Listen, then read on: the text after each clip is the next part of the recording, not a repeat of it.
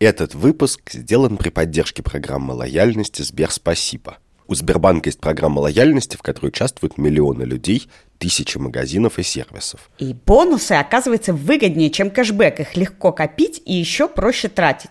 Просто обменивайте их на скидки на нужные товары и услуги. Трать их на путешествия, развлечения, подарочные сертификаты, в конце концов на покупки в разных магазинах. Обменивай бонусы на книгу, бургер, поход в кино – или подписку на стриминговый сервис. А размер скидки, между прочим, может достигать 99%.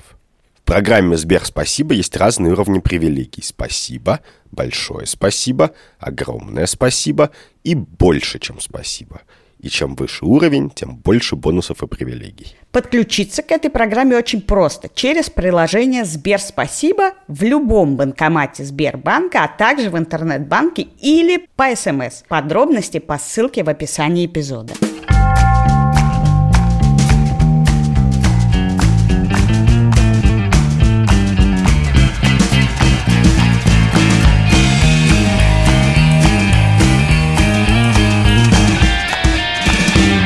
Привет! Это подкаст «Так вышло». Я Катя Крангаус. А я Андрей Бабицкий. Здравствуйте. И его мы делаем, как всегда, с студией подкастов «Либо-либо». А поговорим мы сегодня о теле, о том, чье дело наше тело, о том, кто имеет право им управлять, кроме нас. Чье дело, чье тело. Да. И начнем мы с истории, которая совершенно поразила всех, кажется, которая случилась в Дохе, в столице Катара, в аэропорту такой международный аэропорт, и там в туалете нашли новорожденного ребенка. И после этого с нескольких рейсов, но в первую очередь с рейса Доха-Сидней, сняли всех женщин и провели насильно гинекологический осмотр их. Кроме одной женщины 65 лет. Которая их смогла убедить, что она не потенциальная мать. Эта история всех поразила, ну, потому что это в некотором смысле просто изнасилование, сделанное ради расследования, которое, как мы предполагаем, можно было сделать гораздо более простыми средствами, я не знаю, хотя бы взять образцы ДНК. Или хотя бы предложить людям такой выбор. Слушай, а сколько делаются результаты ДНК? Ну, сейчас, в принципе, я не уверен, что аэропорт Дохи под это заточен, но, в принципе, они могут быть очень быстрыми. Ну, не очень понятно, действительно, при такой возможности, почему нельзя было, а, сделать этот анализ и задержать рейс, или б, сделать этот анализ и пустить рейс по расписанию, чтобы потом, в случае чего, устроить международное дело о оставлении ребенка без Беде. Да. И этим меня, собственно, поражает эта история, что решение о том, чтобы всех снимать с рейса, принимал не глава Катара, а какой-то мелкий функционер из аэропорта, я не знаю, милиционер или гражданский, не знаю даже.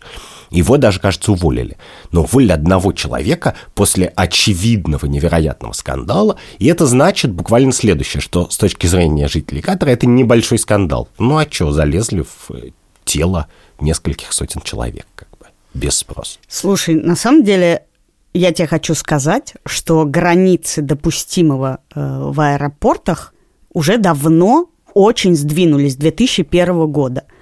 И, например, когда ты летишь из Израиля в Россию, с детьми меня всегда пропускают. Когда я еду без детей, меня выкидывают всю одежду, мой чемодан весь просвечивает, и один раз меня заставили пойти в комнату для досмотра и снять ботинки и штаны.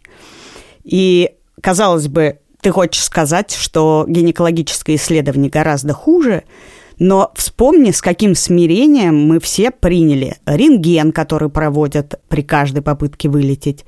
При этом ты можешь отказаться от рентгена, сказав, что ты беременна. Ну, ты не можешь, я могу.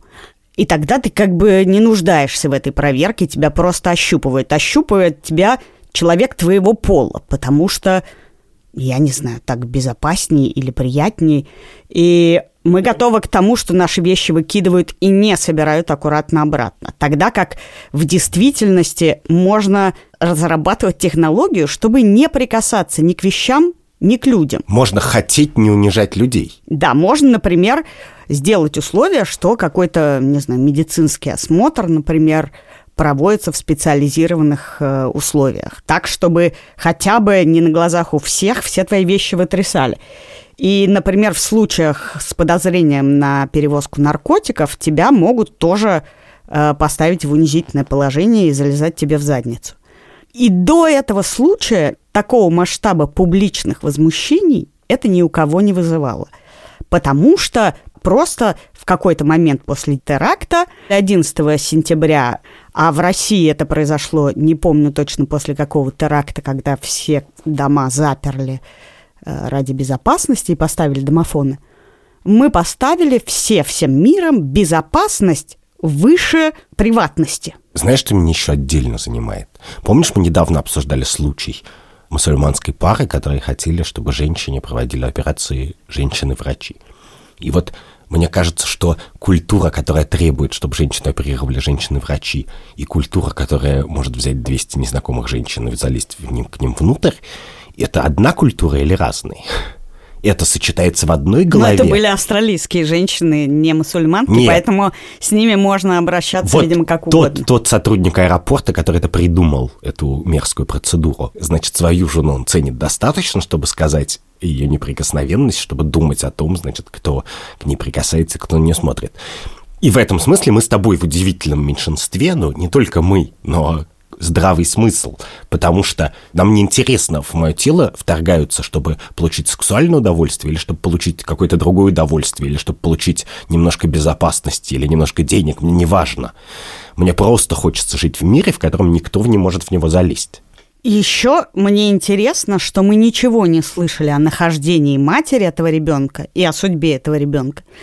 И кроме этой 65-летней женщины, я не слышала, что кто-нибудь отказался ну, мы не слышали, что кого-то прям затаскивали в это и клали на гинекологическое кресло. Мы слышали возмущение по прилете в Австралию. И мне интересно, добровольно ли люди с возмущением пошли на этот осмотр? Ну, то есть, понимаешь, если бы там было прям физическое насилие, то они бы их, сдирали да, штаны, Да, я не могу себе представить, да. чтобы они автоматами их загоняли. А значит, каждый из них с разным степенью возмущения зашли в эту машину в которой даже не были задернуты занавески.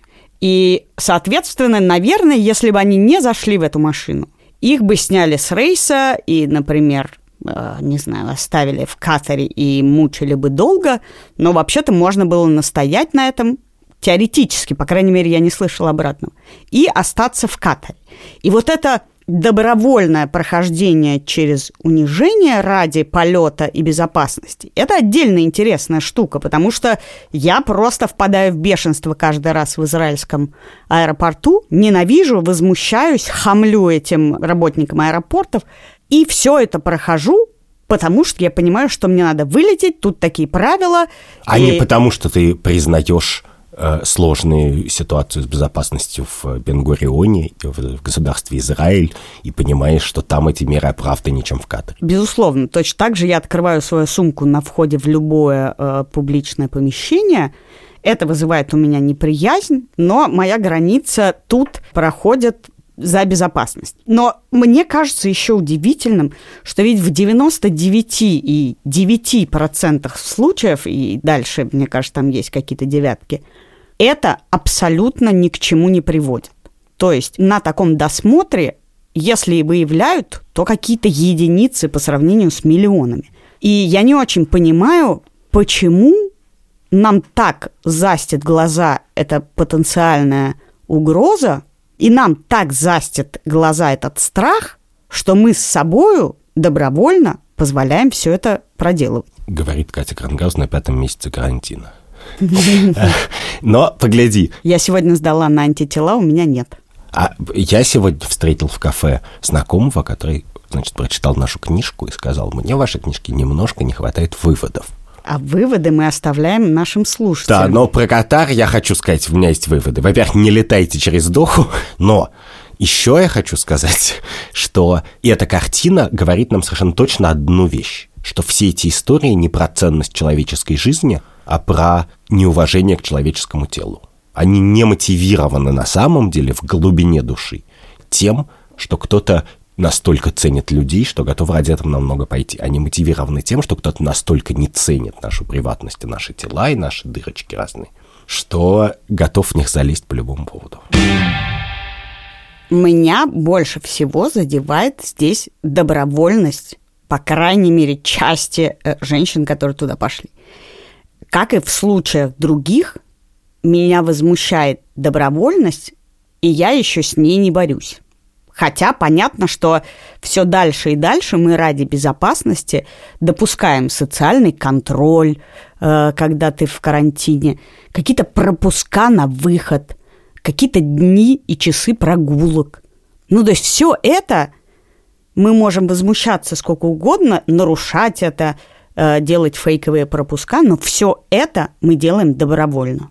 Давай теперь поговорим о тех, кто делает это не добровольно, но сперва расскажем про подкаст, который мы слушаем. Он называется «Закат империи», и в нем рассказывают истории из начала века, которые прямо оживают у тебя на глазах, там, как живут революционеры, как они занимаются друг с другом сексом, как они обижаются, куда они ходят – Э, и это очень круто. Меня зовут Андрей Аксенов, и я автор и ведущий подкаста «Закат империи». Я рассказываю истории про людей, которые жили в нашей стране во времена Николая II. Это невероятно интересное время. Время двух войн и двух революций, время невероятного взлета культуры и искусства, время технического прогресса и свободных СМИ.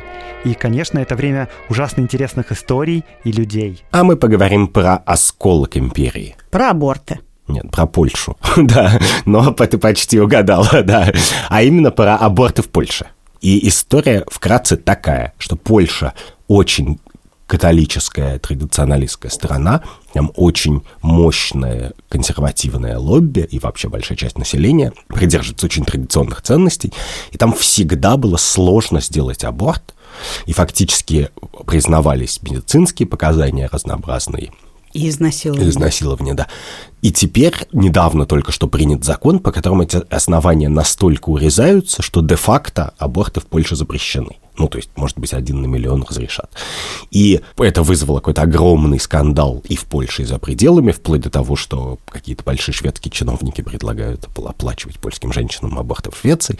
Но это еще вызвало совершенно невероятный, беспрецедентный протест в Польше. Сотни тысяч людей протестуют, и это выглядит как бы как гражданская война вокруг абортов. И у школе мы начали с того, что каждый человек имеет право на свое тело, то давай идти в этом разговоре сегодня до конца. Ты знаешь, у меня довольно не то что несовременная, но другая позиция по поводу абортов. Возьмем Россию, где более демократичное стало законодательство про аборты. Раньше они были запрещены, это приводило к адским последствиям, потому что их проводили нелегально, и там была огромная смертность и всякое такое, и огромная смертность от домашних каких-то историй. Люди засовывали себе какие-то предметы внутрь. Значит, в России до 12 недель разрешен аборт. В России до 20 недели разрешен аборт по медицинским показаниям и по так называемым социальным показаниям. После этого он разрешен только в случае угрозы жизни матери и, кажется, тоже по социальным показаниям. Плюс врачи в российских больницах могут отказаться проводить аборт, если их убеждения противоречат такой операции, и если эту операцию можно передать другому врачу. Если нельзя, то хрен с ними с убеждениями. И тут у меня возникает такой вопрос. Почему до 12 недели мы считаем, что это хрень собачья, э, а не ребенок. Ну, не живое существо, у которого есть какие-то, угу. которого мы защищаем. А с 12 до 20 уже совершенно другое существо, от которого мы разрешаем отказаться только по каким-то основаниям другим. И у меня тут даже не этический вопрос, потому что я считаю, что у любого человека есть право что угодно делать с собой а потому, что я не, не вижу логики. Ну, я не знаю, я вижу тут логику, и я в данном случае, как всегда, должен сказать there is no us, тут нет нас, тут нет мы, которые назначают этот порог, потому что порог это разные люди назначают очень по-разному. Значит, некоторые люди считают, что человек есть человек с момента зачатия, и для них любой аборт немыслим. В том числе, видимо, таблетки следующего дня – которые... Да, да, в том числе есть протесты и против таблеток, которые выпивают на следующее утро после секса. А дальше каждый человек для себя, ну вот просто задайте себе вопрос, а когда вы считаете, что ребенок это уже ребенок, это уже отдельный самостоятельный человек. Понятно, что для врача, например, эта граница проводится просто по тому по моменту... операции. Потому, нет, по тому моменту, когда ребенок выживает. Потому что если ребенок хотя бы теоретически уже может жить, то значит врач уже должен за него бороться. Хорошо, а почему сил... он не может вынуть его и бороться за него? Он может вынуть и, и за него бороться, но дальше к нему приходят два пациента. Один, значит, говорит, изымите из меня это. Наверное, женщина так не говорит. Если женщина теоретически придет на аборт на позднем сроке, то она будет говорить что-то совсем другое, с другими интонациями, эмоциями. Но один человек говорит, вот этот ребенок не должен быть во мне, а другой человек, он тоже пришел на прием.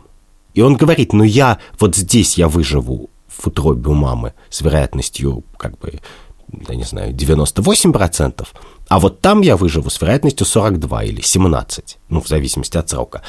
И дальше, как бы, мы ставим врача в ситуацию, когда у него искрят контакты в, в мозгу, и мы не должны его ставить в такую ситуацию. Мы не должны. И я понимаю, что как бы мое тело, мое дело, но и одно дело, когда ты говоришь, репродуктивные решения женщина не может принимать, потому что это тоже живое существо, как бы там, я не знаю, рожай и воспитывай, и, и значит, дальше, значит, до 18 лет, значит, ходи вокруг. Но другое дело, когда женщина приходит и говорит, мне вот последние три недели лень носить ребенка, от него, пожалуй, откажусь. Но тогда... Послушай, женщина может отказаться от ребенка сразу после рождения. Более того, есть один очень важный аргумент про человек или не человек, живой или не живой. Вот есть книжка Анны Старобинец, которая называется «Посмотри на него». Она посвящена истории про то, как у нее была замершая беременность на среднем сроке, на четвертом месяце беременности, и врачи ей говорили вот это все, одного родишь, и что ты тут это самое, были с ней грубы. И они поехали в берлинскую клинику э, с мужем э, Шарите, где она его рожала. Это были искусственные роды вызванные. И не просто рожала, а ей его дали похоронить они на него смотрели, они с ним провели некоторое время и его похоронили. Более того, ее уговаривали на него посмотреть и уговаривали его похоронить. А, значит, мы на 16 неделе почему-то считаем его человеком, но если мама у него наркоманка или если ее изнасиловали, мы говорим, нет, это тогда э, хрен с ним, с человеком. Значит, мы разрешаем отказаться от ребенка в момент родов, но почему-то после 12 недели до 20 мы еще разрешаем в разных случаях, а потом не разрешаем. Почему мое тело, мое дело заканчивается на какой-то неделе? Ну, Кать, как выглядит мир, в котором мы хотели бы жить? Мы хотели бы жить в мире, в идеальном мире, где каким-то образом женщина, которая хочет сделать аборт, особенно на поздних сроках, дожидается родов и оставляет ребенка после этого. Есть великая Почему книжка. Почему мы бы так хотели? Потому что мы бы не хотели, чтобы умирали дети. То есть ты считаешь, что до родов это ребенок? Я думаю, что в, тот, в какой-то момент это уже ребенок, даже в животе. Я не знаю, но я думаю, что любого человека можно легко убедить, и почти любой человек согласится, что, например, э, на девятом месяце любой человек это уже вполне отдельный, э, любой ребенок это уже отдельный человек. На восьмом, скорее всего, и дальше, конечно, у каждого своя граница. Вот есть великий роман, просто величайший роман, как мне кажется, последних 50 лет «Правила дома Сидра» Джона Ирвинга на котором главный герой – это врач, у которого есть подпольный абортарий, потому что аборты запрещены, и когда к нему приезжают женщины, чтобы сделать тайный аборт, то он уговаривает некоторых из них, кого может уговорить, у него задержаться, пожить, родить ребенка, оставить и уехать, как будто ничего не было. И главный герой, собственно, книжки, он таким образом появляется на свет.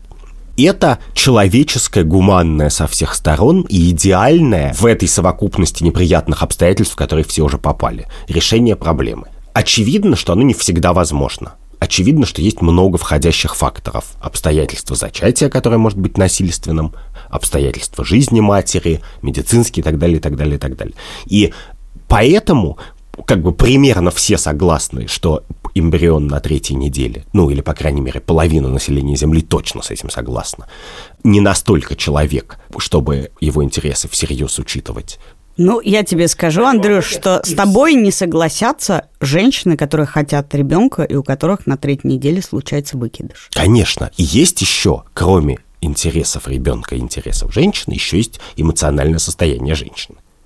И это вообще-то третья сторона этой истории. Очень болезненный вопрос, потому что я бы предпочла жить в мире, в котором ни женщина не должна была делать аборт, потому что это все-таки инвазивная процедура.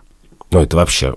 Ну, это... Все, что я знаю про аборты, и я в неловкой ситуации, потому что когда ты говоришь «объясни мне», в разговоре про женское тело, то я себя немножко глупо чувствую. Проблемы, о которых мы говорим, и наш третий случай, все касаются тела женщины. У мужчин нет такого количества входящих неприятных историй. Ну, на самом деле есть, и мы их просто обсудим в другой раз. Давай Послушай, так. поборолся за равноправие. Нет, я поборолся за общее бесправие.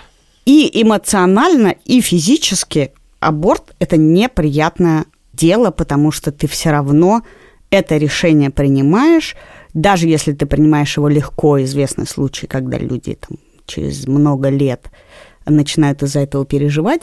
Я бы хотела жить в мире, в котором вообще-то людям не приходится это делать.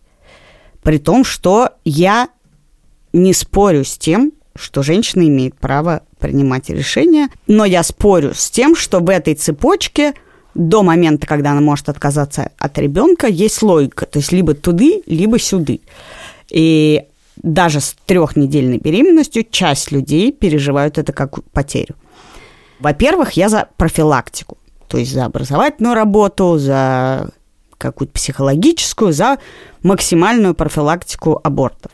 Но скажи мне, если в Польше законодательно запрещают аборты, если у нас есть такие ограничения, то почему бы законодательно не запретить незащищенный секс, кроме случаев, когда вы планируете завести ребенка? Тогда эта проблема вообще не будет.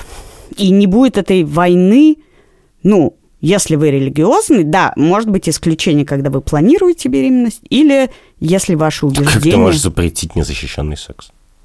Ну, ты запрещаешь аборты, также ты запрещаешь... То есть, если ты забеременел уже, то значит, ты планировал. Это даже решит проблему неловкости предложения предохранения. Просто законодательно у тебя запрещен аборт, почему не запретить незащищенный секс? Во-первых, это во многом решит э, проблему Э, заболеваний, передающихся половым путем. Просто. То есть даже не запретить, а просто считать незащищенный секс как бы нотариальным согласием да, на, да. на родительство. На родительство, на алименты, на все, все, все. То есть, когда ты приходишь после этого на аборт или к врачу и начинаешь вот это все, кроме действительно случаев изнасилования, то есть там может быть Но перечень... это изящное решение, которое, которое, впрочем, мне кажется сомнительным, потому что сложно обязать людей принимать обязывающие решения в состоянии эффекта, а, конечно же, Ты возбужденные знаешь, тебя... люди в кровати – это люди в состоянии ну, эффекта. Ну, этот эффект немножко снизится и будет ну, гораздо меньше проблем. С некоторой вероятностью все средства предохранения не срабатывают. Ты знаешь это? Есть прям статистика. У тебя трое детей, я не знаю. Ну, не, даже, наверное, не все такие фертильные, как я, но... У тебя и антитела есть. Ну, в смысле, ну, come on, это медицинский факт. Медицинский факт в прямом значении Послушай, слова я же не говорю факт. тебе, что это решение вот так вот выполняется. Я тебе говорю, что у этой проблемы есть не только одно решение, в котором я вижу много несостыковок. Более того, я считаю, что компания Durex и Contex могут лоббировать это законодательство. Ну, то есть я вижу нелогичность в истории с абортами и любыми сроками, которые их ограничивают, я вижу и тут много проблем, которые возникнут, но для меня лично я позволяю еще раз, я говорю только про себя. Конечно. Про всех а, остальных а, а, я все, говорю, а, а, а все твои бывшие дело. в этом мире, про которые ты придумываешь, они годами хранят презерватив с подписанной датой, чтобы, если что, они могли бы предъявить в суде.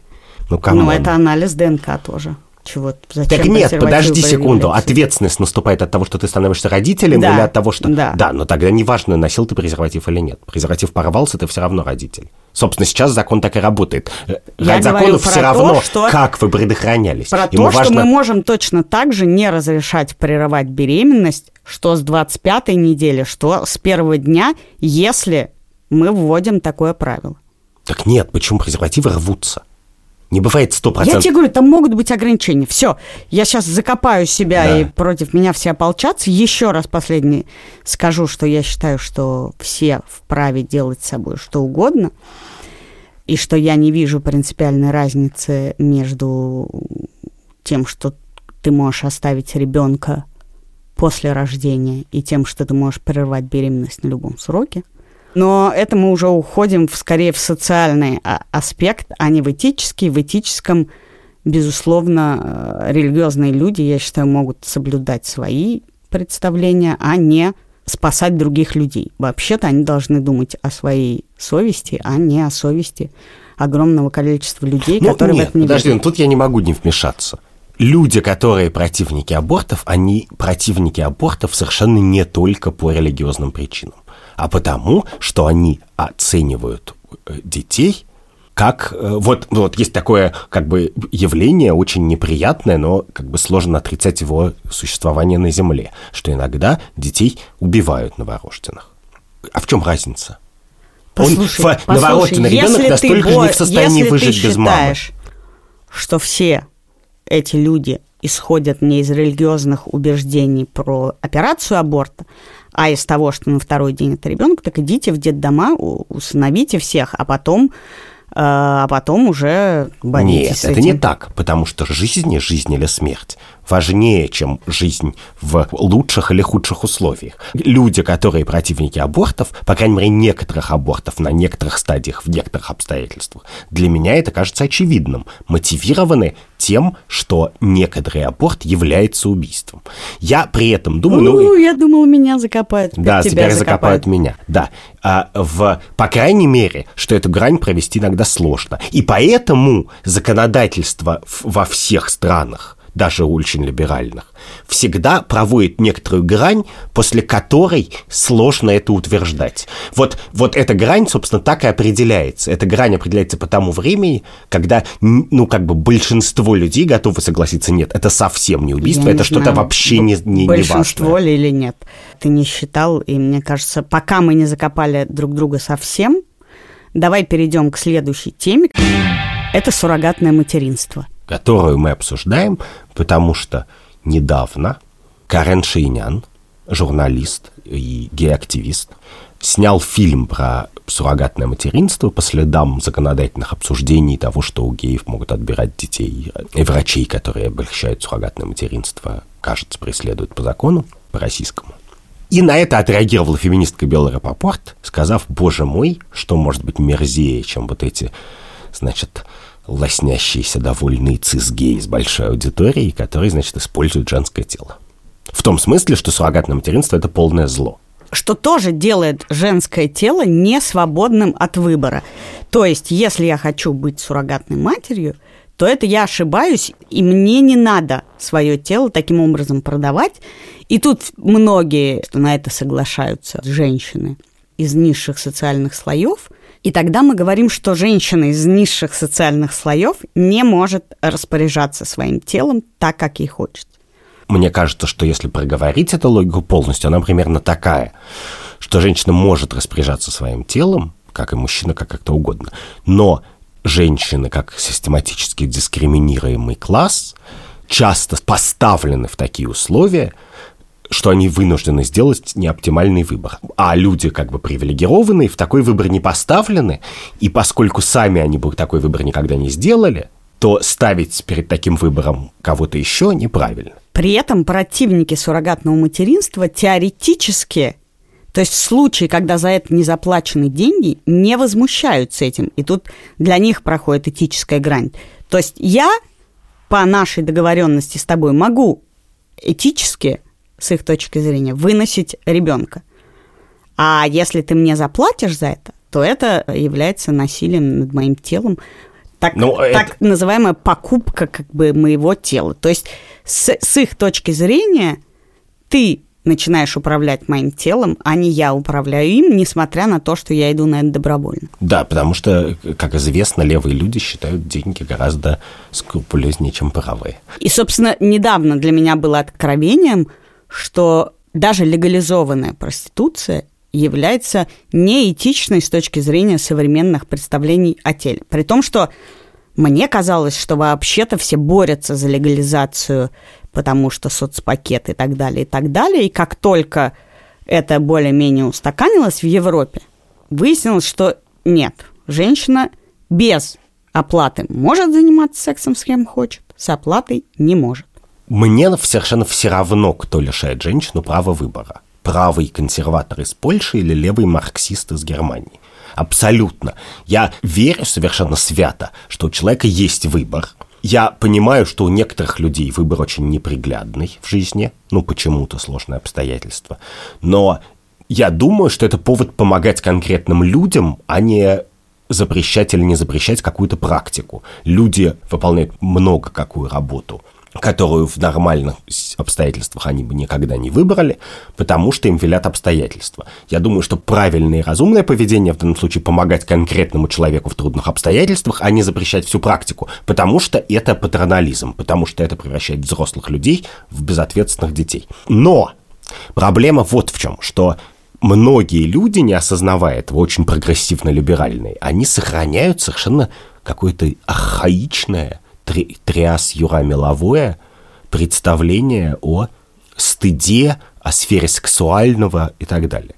То есть для них немыслима ситуация, и это интересно, она как бы для нас немыслима. То есть когда мы говорим, что женщин в Катаре насильно осматривали, да, мы исходим из того, что никому не может эта, эта операция быть ну, просто безразличной что она гораздо более существенна, чем, например, взять кровь на анализ. Хотя это очень гораздо более приватная информация твоей ДНК. И точно так же мы как бы исходим из того, что женщина может продавать свое рабочее время, внимание, там что-то еще, но тело не может, вагину не может. Что есть какой-то вечный библейский стыд, точно он у всех должен быть. Что, с моей точки зрения, жуткая элитистская неспособность представить себе, что люди бывают разные. Для кого-то продавать свое тело это может быть довольно безразличное или приятное или какое-то еще занятие. Да, мы не запрещаем людям за три копейки работать уборщицей например. Да. да. Хотя очевидно, что от хорошей жизни люди не горбатятся целый день на карачках – портя свое здоровье, чтобы убираться в школе или в поликлинике. Да, но с другой стороны, поскольку я много говорил про суррогатное материнство, это в некотором смысле интереснее проституции, что с суррогатным материнством там связано два предрассудка, как мне кажется, и они работают с двух разных сторон. Устаревшие представления о сексе как сфере стыда и э, ну, как бы они интеллектуально устаревшие. Я понимаю, что мы все все равно немножко почему-то связываем секс со стыдом. Это в нас совершенно забита культура, и с этим сложно. Но, в принципе, мы могли бы уже освободиться от этих оков и сказать, ну, секс — это такое же занятие, как все остальное человек может с ним связывать больше эмоций, меньше и так далее. И в этой связи мы думаем, что суррогатная мать, она продает что-то, что как бы не имеет права продавать, что не вполне ей принадлежит, ну, или что ее трансформирует. Если ты донируешь костный мозг, да, то, то все окей. в порядке, да. А с другой стороны предрассудок, это предрассудок, что тебе нужны дети, с которыми ты генетически связан который тоже как бы понятно, что это часть нашей биологической природы, но при этом понятно, что, как если бы мы были с тобой два этических философа в вакууме, то мы бы сказали, а почему? Почему, чтобы любить ребенка, считать его э, своим ребенком, делить с ним горести и радость, воспитывать его, кормить и любить, нужно, чтобы у вас было какое-то общее совпадение редких генов? Ну, come on! Чуваки, 21 век. Давайте уже избавимся от этого предрассудка. Почему человек идет к суррогатной матери? Потому что он хочет, чтобы у него был ребенок, которого он не, вы, не вынашивал или просто физически не может выносить, но который хочет, чтобы ребенок был с ним генетически близок. И это как бы два предрассудка, и я в данном случае безоценочно, то есть я не говорю, что это плохие предрассудки. Это просто что-то, что мне кажется в 2020 году можно, если ты как бы настоящий радикальный либерал, уже пересматривать. Говорить, нет, секс это не связано со стыдом. Нет,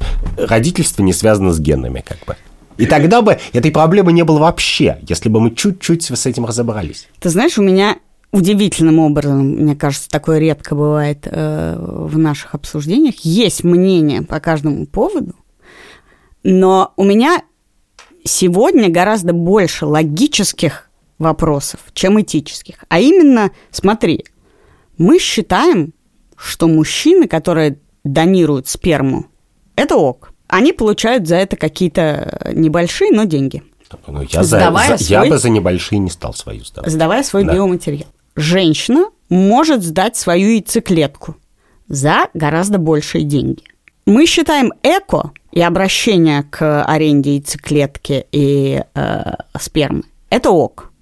Но ты понимаешь, что очень скоро, или, по крайней мере, в какое-то обозримое будущее, ты можешь взять чужую яйцеклетку, взять чужой сперматозоид, соединить их и в каком-то виде вырастить, и тогда это будет твой ребенок.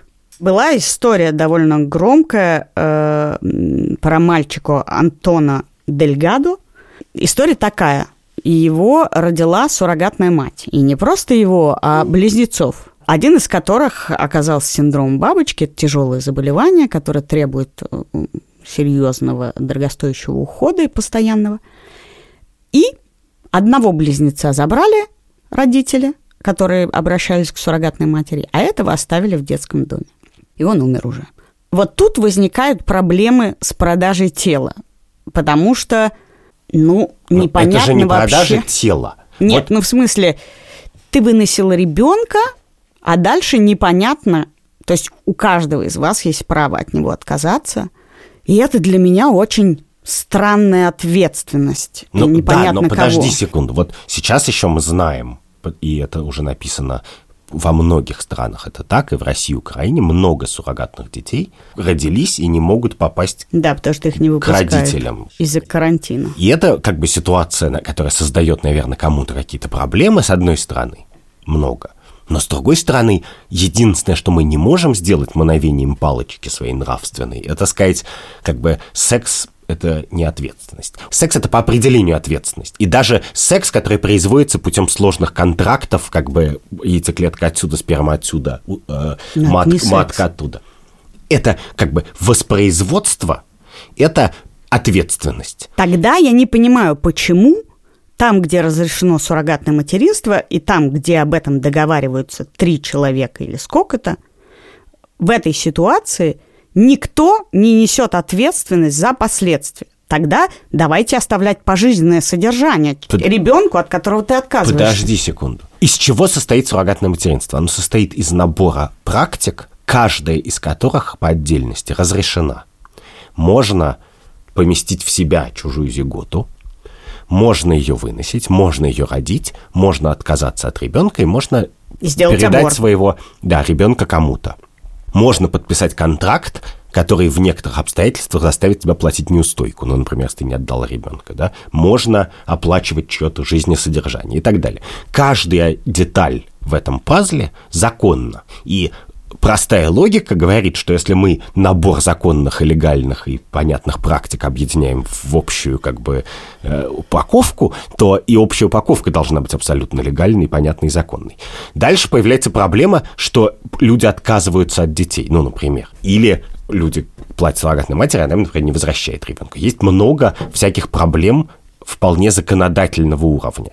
Но непонятно, что является хорошим выходом. Мне кажется, хорошим выходом является то, что если две стороны отказались от ребенка, то дальше вы должны, как и в случае с Антоном Дельгадо, содержать того ребенка, от которого вы отказались. Мне кажется, что это вообще должно быть связано с отказом от ребенка, что ты все равно несешь за это некоторую ответственность. Вот, я тебе говорю, секс это ответственность. Это Но... буквально, это я, когда меня спрашивают, что такое секс, не то, что меня то часто ты говоришь, спрашивают. это ответственность? Да, я говорю, что в принципе, как бы является, вот, вот я задумывался над вопросом, да обсуждал его. Да, вот удовольствие бывает разное, но определяющим свойством секса, мне кажется, реально является ответственность.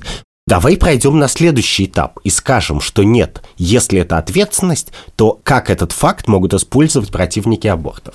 Потому что мы с тобой любим последовательность. Если это ответственность, то наступает такой момент, когда, например, когда тебе осталось два месяца выносить, когда мы можем сказать, нет, все, это бери эту ответственность. А иногда он не наступает. Но это в любом случае сложная штука, в которой надо проговаривать до конца последствия того, о чем мы говорим.